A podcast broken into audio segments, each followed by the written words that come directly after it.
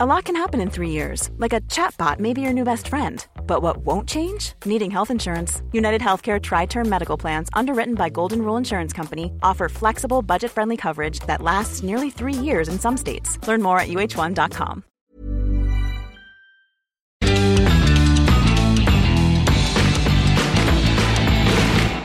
Bienvenidos a Sin Comentarios, edición jueves, edición ¿Qué carajos hago este fin de semana? Yo soy Fernanda Dudet y estoy con Andrea Carmona. Andrea Carmona, aquí presente. ¿Cómo están todos? Espero que todo chido por allá en sus casas o donde sea que nos escuchen. Casi no te notaste nerviosa. Ay, no. Todos chidos. Pa- Parecía que estaba yo como a punto de despegar Sí, sí, pinche sí. cohete, ¿no? Así, Pero está ¡ah! bien, nos estamos acostumbrando. Recuerden que con el formato más noticioso, este, sin interrupciones, sin tanta conversación, ese está disponible en YouTube, por si lo quieren ver corrido, en Instagram y en TikTok lo tenemos como más por episodios. Eh, y acá es donde pues conversamos un poco el mitote que, que tenemos allá. ¿no? Donde echamos el chismecito rico, así como si hubiéramos acabado de salir del gimnasio y así de, Fer, ¿cafecito? Cafecito. Cafecito. Y el cafecito de hoy lo iniciamos con que Taylor Swift tiene un novio nuevo. Pues qué padre, ¿no? Que está enamorada, que está saliendo con alguien. Yo digo que... Mira, si eres Taylor Swift, ganas un chingo de lana, no te metes en pedos con nadie, puedes hacer lo que quieras. Un chingo de lana, 1.3 billones de Oye, dólares tiene esa morra. Es que imagínate para cuántos gatos, o sea, cuántos gatos podría alimentar yo con ese dinero. Lo peor es que sé que Taylor Swift piensa lo mismo porque ama a sus gatos. O sea, no, no, no, no entra ni siquiera en el top 100 de mis A preocupaciones. ver, no me digas que Taylor Swift ama a sus gatos, ¿neta? Sus gatos son celebridades, güey. Yo no sabía eso. Voy- solo Swift. por eso, solamente por eso voy a empezar a escuchar a Taylor Swift. Sí, no, su gato es una celebridad y ver. está bien bonito. Ay, qué chulo. Sí, entonces tiene... Es un gato blanco, o sea, se parece ¿sabes a Olivia? Benson. Olivia Benson. Sí. Se parece como a Chupeta, la, a la gata de este Karl Lagerfeld. Sí, pero le encanta. El caso es que esta morra, eh, antes de andar con este Travis Kells, que ¿Quién es este cuate? ¿Quién es ese Ok. Pokémon? Lo bueno, pr- primero como contexto tienes que saber que esta morra viene de salir de un fling, que no fue un noviazgo, fue como un algo, con Matt Healy, que es el vocalista de The 1975, 1975, Ok. que es una banda que me gusta, o sea, está chida, escúchenle, denle una oportunidad, pero es un güey muy raro, o sea, es, es un güey muy raro que ha hecho comentarios muy desafortunados, que pueden ser catalogados como racistas, O sea, raro como tipo Kanye West. Raro como que se hinca a la mitad de sus shows y se pone a comer un pedazo de carne cruda. Pero, pero, pero es muy atractivo, Andy. O O sea, sea, a ver, puede ser muy atractivo, pero comer carne cruda, la verdad es que lo mío, lo mío, lo mío es la bromatología. eh, pero, ay, güey. O sea, la neta, a ver, o sea, no me digas, ay, ay, ay, tártara, una carne tártara la bueno, una carne tártara. Pues es carne cruda. Ok, no, ok, no le digo que no, Eh. pero congeladita, este, luego la pica. Probablemente congeladita, este, también que más, Eh, un, un carpacho. Sí, es un carpacho. Ok, un carpacho. Pero mira, o sea, si es un güey sexy. A O ver, sea, vamos viéndolo. Ve, este es el video. No, A hay- ver, a ver, o sea, tiene su encanto, ve. Ahí se ve todo pendejo. Ah, se le cae el micrófono. parece- Pero ve, voltea y la salva con un, un, un. ¿Sabes? Es encantador. O sea, es encantador como este, el, el que era el novio de Kate Moss en los 2000 este Pete Doherty. Me recuerda como, como esa onda como medio decadentosa, medio, oh, soy adicto, oh, me encanta la droga. Sí, sí, sí. Un y, pedo así, güey. y les gusta a las morras, ¿no? Sí, tiene un movi- movimiento de cadera muy cabrón. Exacto. Sí, Pero sí, el sí. güey era tóxico, las fans de Taylor Swift no lo querían porque Taylor tiene una reputación, pues, eh, que la ha logrado cuidar muy bien, es la America Sweetheart, o sea, es un encanto.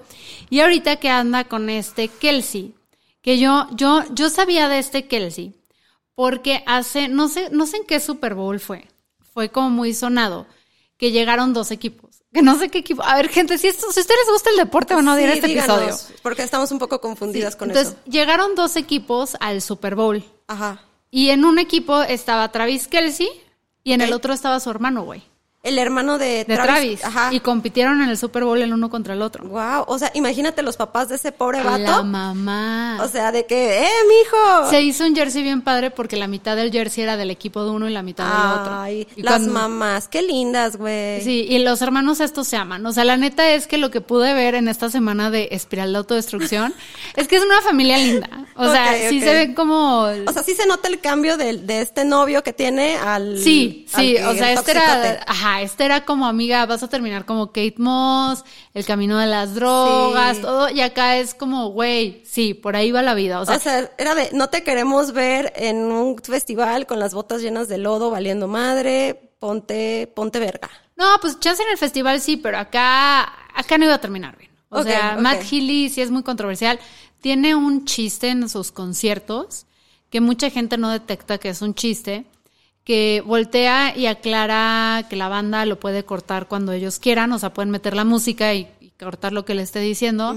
Y entonces, eh, más adelante en el concierto dice, eh, miren, yo no sé ustedes, pero yo tengo, este, yo no quiero hablar mal de los judíos, pero cu-", y le corta la banda, ¿no? Oigan, este, yo no quiero decir que las vacunas, este, son malas, pero, y la, o sea, entonces hace como que estos, este chiste de como si fuera a decir algo controversial o problemático, Ajá. y la banda lo corta. Pero es muy evidente que es un chiste, o sea, que sabe que es problemático, Ajá. no lo dice Es realmente, provocador, es provocador. Ajá. Y eso pues como que no va con la imagen de Taylor. Sí, claro. Y pues ese es el tipo de cosas que Mm. no gustan y este güey pues es deportista, es súper sano, aparentemente ha sido de los jugadores más importantes en la posición que juegue, que francamente no tengo idea cuál sea porque no me interesa el fútbol americano. Ha ganado dos Super Bowls, o sea, el güey ha roto un chorro de récords, es súper Y la gente se volvió loca porque jugó un partido creo que el fin de semana pasado, y en uno de los como booths estaba Taylor Swift con la familia de él. Ah. Y güey, hay un chorro de videos de los jugadores, de todo el mundo dándose cuenta que Taylor Swift estaba ahí arriba y volteando todos así como en modo fan. Hasta la NFL en Twitter Ajá. se puso NFL entre paréntesis Taylor's version. No manches. O sea, se está volviendo el wow. Y lo que me da risa Ajá. es que por parte de las Swifties, yo nada más he visto como buena onda, así de, ah, chido que está este güey. Pero pues Taylor es su diosa y pues sí lo ven como un jugador de fútbol americano más. Pero los hombres que les gusta el fútbol americano Ok. están no indignados, Andy, lo que les sigue. Pero ¿por qué? Si es, o sea, la verdad la morra está muy bonita y todo, o sea, Porque ¿cuál es su para ellos, su Travis Kelsey es su Taylor Swift. O sea, para ellos es como ahorita el top jugador y cómo se atreven a ahora sí ser el arm candy de Taylor. Ah, o sea, ya, para ellos es como, ah, las pinches Swifties que... Y pues la neta es que si comparas en hallazgos, en alcances en la carrera, este güey es una fregonería. Y ella también. Pero es que ella está a otro nivel. O sea, ella es, o sea, no, no- sé mucho de deportes, pero ella es más leyenda, es más, es Maradona. O Sí, sea, claro. ya es, es otra categoría de leyenda. Y no está mal, pero como que les duele. Pero bueno. Es que yo creo que no, no se imaginan ver a su ídolo con pulseritas de amistad. Y o- la trae. Ah, la trae. Usó una, esa fue una de las primeras pistas donde empezaron a sospechar de, De que, él, ah. porque traía una frase de la canción de, de una de las canciones favoritas de, de nuestra editora de Vigilante. Traía una canción, una frase, un algo, una referencia.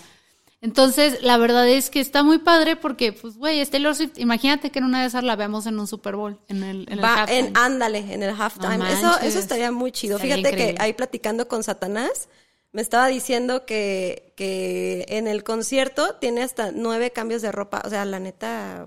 No, eh, cambios de ropa. O sea, tiene uno de los shows, eh, la logística de los shows que tenía, o sea, cómo tiene eh, dos equipos de, de camiones y todo. Entonces, en lo que en un show se está desarrollando, en el otro llegan y empiezan medio a preparar. O sea, es de las cosas más espectaculares, aunque no te guste Taylor Swift, aunque no te gusten Claro. los conciertos, si te metes a ver cómo funciona su escenario, cómo estuvo planeado, cómo empezó a imponer esta moda donde la gente va y se disfraza, o sea, es, es, es un rollo muy interesante el que maneja y además porque es, es una artista que ha sabido construir una comunidad. Claro. O sea, ella a la hora de que anuncia sus discos y sus canciones, les empieza a dejar easter eggs o pistas a sus, a sus fans que se todo el año se tardan en descifrarlos y que a veces son secuencias que vienen arrastrando prácticamente desde el principio de su carrera, ¿no? Tal día, que si es el 13, que si en el pastel viene este código, entonces el siguiente álbum que voy a sacar es este, que si aquella canción, que ta, ta, ta. O sea, la morra, la neta, la neta, la neta, es que se hace un gran trabajo para mantener viva esa comunidad y que se comuniquen entre ellos y que crezcan y por eso está donde está. O sea, Claro, su manager, todo su equipo y, y también imagínate qué difícil ha de ser llevarla, o sea, justo ir poniendo estos hints en sus fotos, en sus discos, en todos lados y llevar, o sea, llevarte, tener un orden de todo esto que vas, vas sacando a la luz pública, ¿no? O sea, hasta hacer los conciertos, o sea, logísticamente debe ser súper difícil llevar la carrera de esta morra para todo el equipo que ahí participa. Y que ella está involucrada a full. O sea, es una mujer a la que no se le puede quitar mérito, que es brillante en todo lo que hace. O sea, no es nada más esta morra guapa, que es guapísima, Claro. este, con mucho dinero, que es muy rica. Su familia se dedicaba a, a estos arbolitos, tenía una granja de arbolitos de Navidad. Ay, qué lindo. Sí, entonces la morra sí tuvo siempre muchos recursos, pero es muy astuta, muy inteligente. Y por ejemplo, sacó un documental ahorita de, de toda su gira para aquellos que no pudimos ir o no quisimos ir porque la neta sí, sí implica mucha intensidad ir, mucho dinero, mucho Sí. todo. Entonces ya puedes ver el documental, pero para el documental ella hizo negociaciones con los escritores que participaron para cumplir este sus o sea, para alinearse con ellos ahorita que estaban en huelga y todo y que las cosas fluyeron. Entonces, eh, ese es el chisme con Taylor Swift. Sí, hablamos un poquito de lo de la huelga de escritores, pero si quieren saber más de eso, métanse a, a, A sin a comentarios. sin comentarios a YouTube para que vean cómo va el proceso. Hay, hay un avance, aparentemente ya se están sentando a negociar. Qué bueno. Sí, sí, sí, sí. Finalmente, por todo este rollo que tienen con, con las plataformas de streaming. los- Porque los traían, la traían medio difícil. Incluso yo me acuerdo que en Estudios Universal, no, no recuerdo bien, o sea, estaba la manifestación de los escritores y llegaron los de Estudios Universal y podaron los árboles para que no les cayera sombrita ni nada. sí, o sea, para qué que mala onda, ¿no? el sol despiado. Sí, sí, Sí, sí, sí se las jugaron varios así. Sí. Entonces vuelven las plataformas, vuelven más que las plataformas, vuelven los shows, los late night shows primero, Ok. eh, porque esos son los que se pueden producir más fácil. O sea, ahorita no había late night shows en, en No, Estados no, no, Unidos. no, no. O sea, De hecho, Jimmy Fallon, todos ellos estaban parados. parados. De hecho, por eso eh, Jimmy Fallon, eh, Stephen Colbert, este John Oliver, no me acuerdo quién es más, hicieron un show que se llama Strike Force 5, que era un podcast de estos escritores como, de estos comediantes, eh, que creo que los recursos se los estaban donando a sus escritores para apoyarlos durante la huelga, porque no había shows, no había nada. No había chamba, no había para nadie. Nadie. O sea, de hecho, no, a ver, las series y eso, hay series que van a estar con retrasos de dos años por este desmadre. Andy, Sí, y muchísimas series, eh, pues ya las cancelaron después de esta Pero es, huelga. esta huelga de, lo- de los escritores es solamente en California o es a nivel nacional? No, es a nivel nacional. Ah, a nivel nacional. Sí, entonces sí va a haber, o sea, porque hubo una huelga hace unos cuantos años que fue cuando un momento que hubo mucho retraso en series. Bueno, esta está más grave, eh, pero era, era justo y necesaria porque Claro. estaban como que abogando, oye, las regalías de todo lo del streaming no nos está llegando nada y cómo protegemos nuestro trabajo ante la inminente amenaza de la inteligencia artificial. Claro, la amenaza de la inteligencia artificial y además que la, la industria cambió desde hace unos 10 años con la entrada de, de todas las, las plataformas de streaming y si las plataformas están ganando dinero, ¿cómo es posible que los escritores, que son los que, los que generaron ese contenido para que tú lo puedas ver el día de hoy, no estén recibiendo regalías de, de algo que, que sigue generando y un friego de dinero? Sí, entonces va para allá la cosa. eh, parece que va a avanzar. Perdimos muchas series en el proceso, muchas otras. Pero ya nos recuperaremos, lo importante es que, que les den sus garantías, que todo esté chido. Sí, porque que si están felices, si están avanzando y están con, con un futuro eh, más seguro, tenemos mejores productos. Exactamente. Lo importante es que todos los trabajadores del mundo estén felices. Excepto el equipo de Sin Comentarios. Ustedes no andan escuchando estas cosas. Aquí, no, no, no hay nos sindicatos. Pagan, nos pagan con un bolillo. Ay, si les va bien, medio bolillo. Bueno, medio bolillo y si nos, si nos portamos bien, con, Con ca- cajeta. con cajeta y Sí, mermelada. sí, sí, sí. Claro que sí. Pero esta semana no. Ahora, triste noticia, murió Michael Gambon. ¿Quién, quién en la vida es Michael Gambon? Salió en muchas películas muy importantes: Kingsman, The Golden Circle, The Life Aquatic with Stevie Sisu, eh, Churchill's Secret, Sleepy Hollow. Pero todos lo reconoceremos siempre. Sleepy Hollow sí la vi. La. Donde sale Johnny Depp, ¿verdad? Es correcto. Pero todos lo recordaremos siempre como el segundo Dumbledore. Porque te acuerdas que el primero se murió de Harry Potter. Sí, sí, sí. Sí, es el segundo. Ah, ok, ok. Sí, que maldita sea porque no se mueren las personas correctas relacionadas a ese proyecto. Si hablo de Ah. J.K. Rowling. Este, No, no voy a emitir ningún comentario deseándole la muerte a nadie, pero aquí queremos mucho a la comunidad trans. y no queremos a J.K. Rowling. Ok. Pero nos gusta mucho Harry Potter. Harry Potter es muy la leche. feo. O sea, yo por eso tengo mis libros que fueron aparte de las primeras, o sea, de las primeras ediciones que salieron en español y los guardo como tesoro porque Sí. no quiero volver a comprarlos. Es que, es que aquí sí tendríamos que separar bien cañón la obra del artista, ¿no? O sea, porque la obra sí está bien Porque chida. es. Y porque es Harry Potter. Y... Vean a Harry Potter en piratería. no le den regalos, está bien. Oye, qué gran consejo, ¿no? Sí, sí, sí. Vean va- Harry Potter en piratería para Vayan, que se vayan a. Tepito, apoyen el comercio local. Oye, ¿sí sabes que van a hacer un reboot de Harry Potter o no?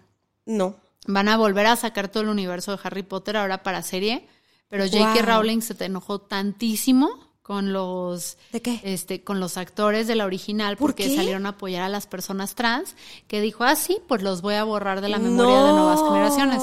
Entonces van a rehacer Harry Potter con nuevos actores y no van a invitar a los actores viejos que hablaron en contra de ella, porque sí, para nosotros ahorita este Hermione y todos estos personajes es Emma Watson y son estos actores. Pero ahorita ya, o sea, el universo de Harry Potter con ellos ya sería como los hijos de Harry Potter y. No, o sea, no, no, van a rebotearla de cero, van Ajá. a volverla a hacer en serie, pero haz de cuenta que como si no existiera Harry Potter previo, Híjole. para que las nuevas generaciones crezcan con el nuevo Harry Potter que Y esté más alineado a los A los valores que tiene esta señora. Rowling y no se Porque acuérdate que no la invitaron ni a la fiesta de reunión de no sé cuántos años de Harry Potter. Híjole, híjole, híjole. Ay, O esto sea, es entonces- como cuando no te invitan a la fiesta de, de la prepa, güey. A la fiesta de la prepa del grupo que tú fundaste. Del grupo que tú Y fundaste. que lleva tu nombre, así los Andreas, y no invitan No, a Andrea. no, güey. imagínate, Ajá. ahí sí, sí, la neta, sí los, sí los doxeo a todos. Pues, y ahora, ¿qué vamos a hacer este fin de semana? Ay, ¿qué vamos a hacer? ¿A ¿Qué dónde vamos a vamos a hacer? ¿A dónde me vas a invitar, Fer? A ningún lado, que te quedes en tu casa a ver Ay. The Bear. Ok. ¿Viste Shameless? No. Es otra gran serie de una familia súper disfuncional. Que salía esta chava que era la del la- eh, el fantasma de la ópera. ¿En dónde la puedo ver? Shameless, no sé dónde está, güey. No A sé. ver. Ahorita te digo. Si alguien de la ver. audiencia, No, eh, no, no nos pueden decir. En Prime Ah, ok. Video. Prime Video. Ah, en Prime sí, sí Video está la temporada 1. Vean a Shameless. Shameless. Ok. Es una gran, gran serie de una familia súper disfuncional. Creo que también es en Chicago. Este, y sale Emmy Rossum, que era la que salía en, en, en El Fantasma de la Ópera, y de uno de sus hermanos, porque tiene un chingo, es la clásica familia disfuncional, no tienen mamá, la hermana grande es la que los cuida a todos, el papá es súper alcohólico, que es este William H. Macy, eh, su hermano es Jeremy Allen White, que él sale en The Bear, y, eh, y pues es una familia caótica, o sea, que no tienen para vivir, pero todo con este tono de comedia muy oscuro. Caótica como mm, cualquier familia que. No, conozca. no, no. O sea, sí, sí está Un unos niveles cagadero. muy muy cagadero. Ok. Entonces, Jeremy Allen White es el protagonista de esta nueva serie. No es nueva porque llevamos en la segunda temporada. De hecho, creo que también hubo. Ha pasado, se ha sentido muy largo el tiempo entre la primera y la segunda, que se trata de que él es un chef súper cañón en uno de estos restaurantes súper prestigiados y se muere alguien en su familia de una forma súper trágica. Creo que no lo dicen al principio, pero se muere su hermano de una forma súper trágica. Y entonces él regresa a agarrar la cafetería del hermano que lo tiene como con un primo, que es una cafetería cagadero, nadie respeta a nadie, como que no hay muy buenas recetas, está en un barrio donde hay O balazos en la esta calle. sería, sería como el Sandys que había en Plaza Patria hace algunos años, que tengo entendido de muy buena fuente, que había cucarachas, que no lavaban bien los platos. Si nos están oyendo, creo que el Sandys ya no existe, pero Hagan algo si existe, hagan ¿no? algo si existe. Pues se va a vivir allá y pues este, esta lucha de este güey de intentar rescatar el, el lugar de su hermano, ¿no? Con todo su conocimiento de trabajar en una cocina súper estricta a este lugar caótico. Me recuerda a esta serie de Six Feet Under. en HBO. No sé si la Ah, viste. Pues sí, sí me acuerdo que el hermano regresa a atender la Ajá, funeraria cuando cuando, se el papá muere el papá. va. Ajá. Era muy buena. Y era serie. una serie cargada de un chorro de existencialismo, o sea, se Sí. enfrentaba durísimo con la muerte, pero de todos. O Sí, sea, sí, sí, y era comedia, también era gran. como de HBO, comedia, ¿no? sí, de HBO, era como comedia medio, medio oscura, con dramita, con Muy obscura. muy oscuro, pero, pero ¿sabes qué me gustó? Que es una serie Six Feet Under que te hace neta cuestionarte un chorro. ¿Qué estás haciendo aquí? ¿Cuál es tu papel en este mundo? ¿Qué te toca hacer? Y sobre todo, pues vive. Yo creo que la voy a volver a ver. Vuélvela a ver, está Pues sí, es, bien sí, chida. sí puede traer ese rollo, mm, no tanto que reflexiones sobre la muerte. em, yo siento que es como los propósitos, las relaciones, el cómo llevar un negocio, el querer rescatar a alguien a través de su proyecto, de su vida, redefiniéndolo. Muy bonito. Está, la neta, es muy bonita, es muy chistosa y también es algo de drama, pero te ríes muchísimo. Y como muchas veces cuando queremos rescatar a alguien, es como si también queremos rescatar algo de nosotros mismos, ¿no? No, que se vayan todos a la verga. por. Sí. Yo no vengo a rescatar a nadie. Así de, no, pero no, nos, me- no nos echen chamba que no queremos hacer. No, Háganse no a- responsables de sus vidas. sí. Vayan a terapia, jóvenes. Cada quien que se Oh, limpie sí. solo. Pero bueno, también tenemos el podcast de, perdón, de música que te recomiendo. A ver. Eh, ¿Llegaste a escuchar a Jack Johnson? Mm, No. Bueno, haz de cuenta que es Jack Johnson, Millennial. Voy a ponerles 10 segundos para que no nos metamos en A broncas ver. de derecho de autor. Ay, si subo el volumen, chídense.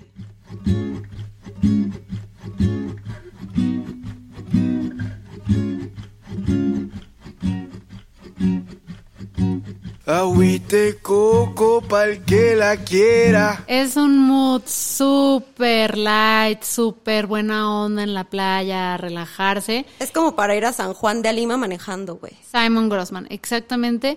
Y tiene, tiene, tiene muy buena música, yo lo recomiendo ampliamente.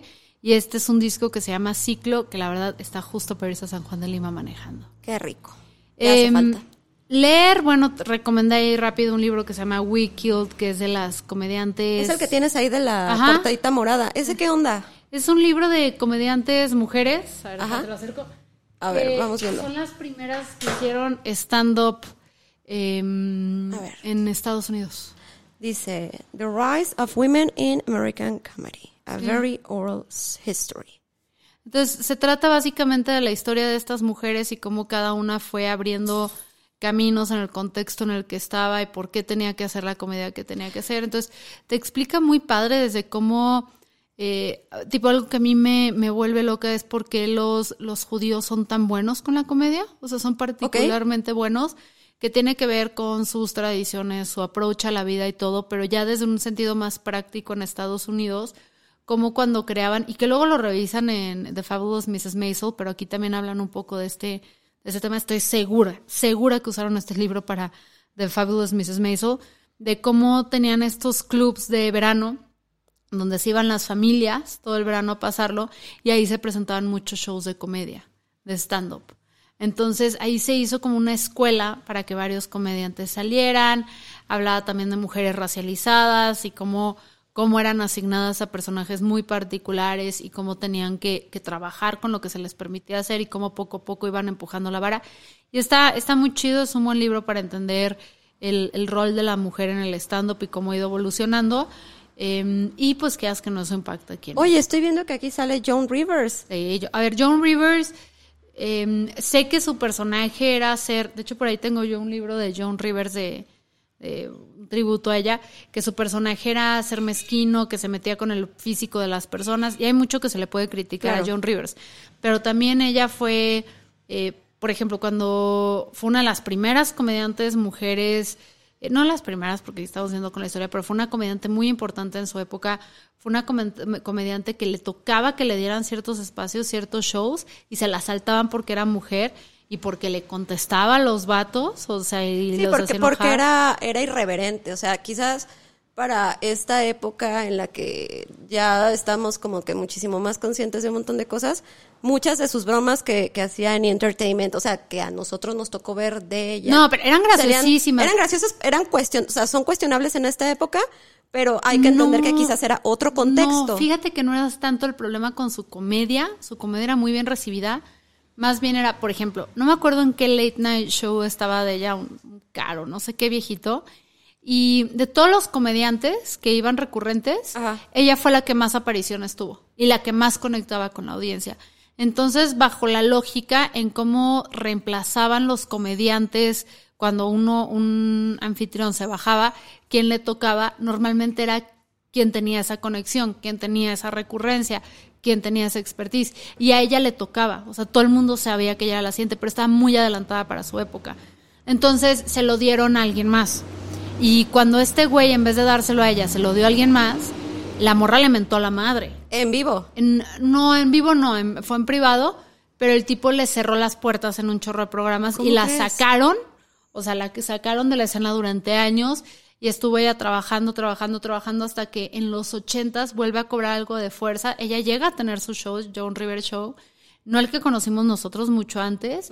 Y en los ochentas incluso cuando fue toda la crisis, por ejemplo, con el tema del SIDA y los homosexuales que la gente, o sea, les huía, eh, ella hizo un esfuerzo activo por contratar en su equipo a un, a un chorro de gente la diversidad. Qué chido. Entonces, si era una morra chida, pues que sí, ahorita pues con los estándares actuales, pues no le perdono que se metía mucho con el peso de Adele eh, y hacía Sí, o cosas sea, así. tenía broma, hacía bromas que son cuestionables al día de hoy porque somos más conscientes, pero era transgresora e innovadora.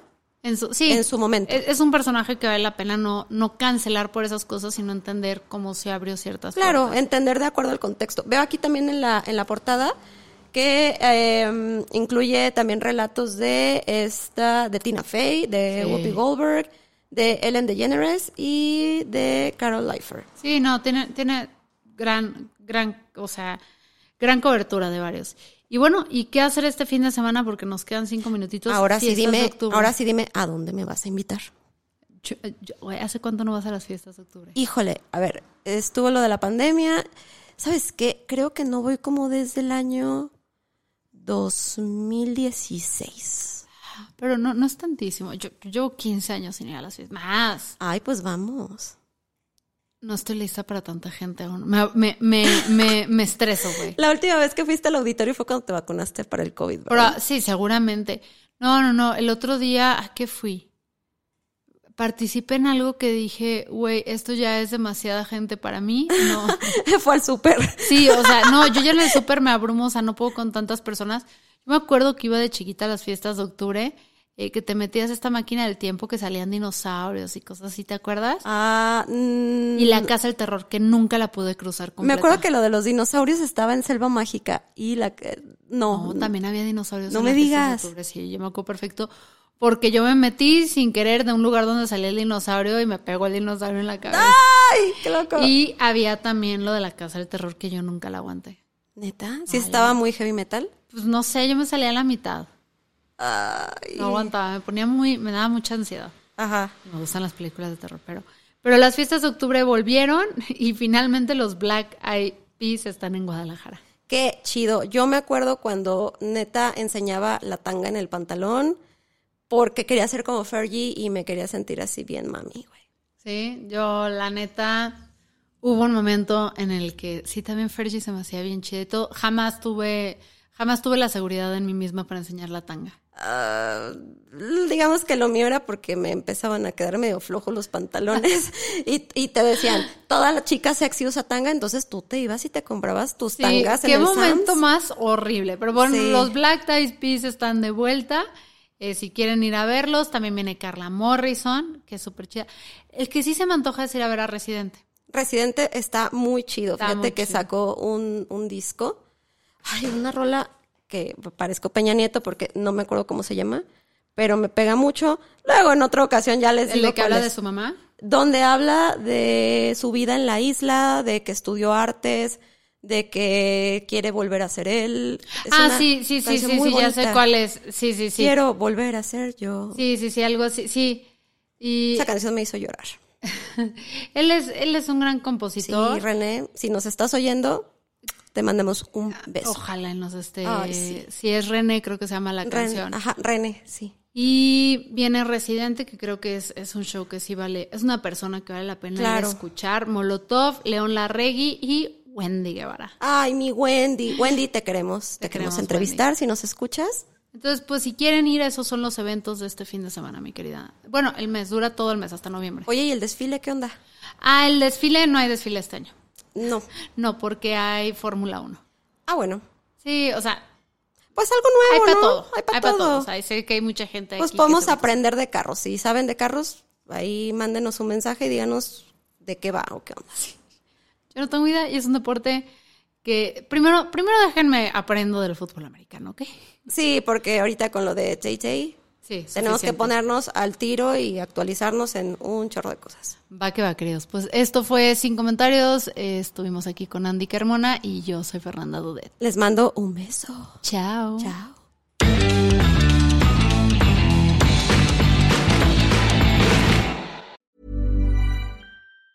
Hey, it's Danny Pellegrino from Everything Iconic. Ready to upgrade your style game without blowing your budget? Check out Quince. They've got all the good stuff shirts and polos, activewear, and fine leather goods, all at 50 to 80% less than other high end brands. And the best part? They're all about safe, ethical, and responsible manufacturing. Get that luxury vibe without the luxury price tag. Hit up quince.com slash upgrade for free shipping and 365 day returns on your next order. That's quince.com slash upgrade.